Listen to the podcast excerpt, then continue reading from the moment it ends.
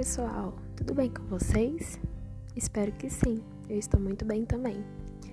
Meu nome é Gabriele, eu sou estudante de pedagogia da UDF e hoje eu vim trazer algumas atividades para vocês. Então vamos lá? Nossa primeira atividade está relacionada com o livro Tenho Medo, de Ivar Dacou, que fala um pouco sobre nossos medos da vida.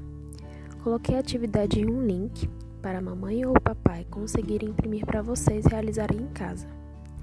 Nessa atividade, contém algumas perguntas sobre o texto do bicho-papão, sobre o título do texto, onde o bicho-papão fica, quem tem medo do bicho-papão. Em seguida, vocês irão ler algumas palavras e colocar a primeira e a última sílaba de cada palavra. Bem fácil, né?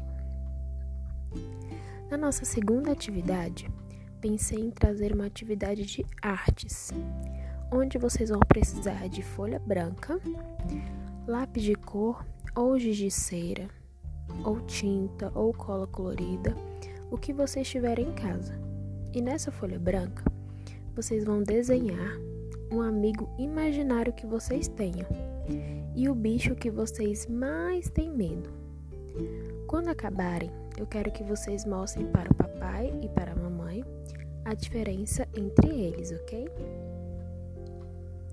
Na nossa terceira atividade, que está no link junto com as outras, nós vamos fazer uma atividade sobre as expressões do corpo humano. Como seu rostinho fica quando ele está alegre ou quando ele está triste? E quando está com raiva, como ele fica? Pois bem, nessa atividade vamos desenhar nos rostos como se fosse nossa expressão em cada ocasião. Vocês vão desenhar bem caprichado, hein?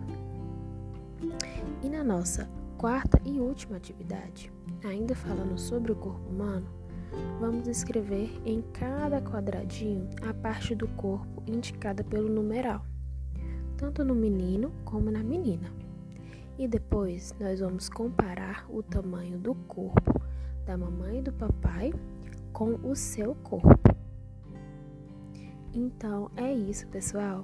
Espero que tenham gostado muito, que tenha sido um belo momento de aprendizado entre você e sua família. Até a próxima, pessoal. Créditos: Pesquisa bibliográfica, roteiro e narração, Gabriele Ribeiro.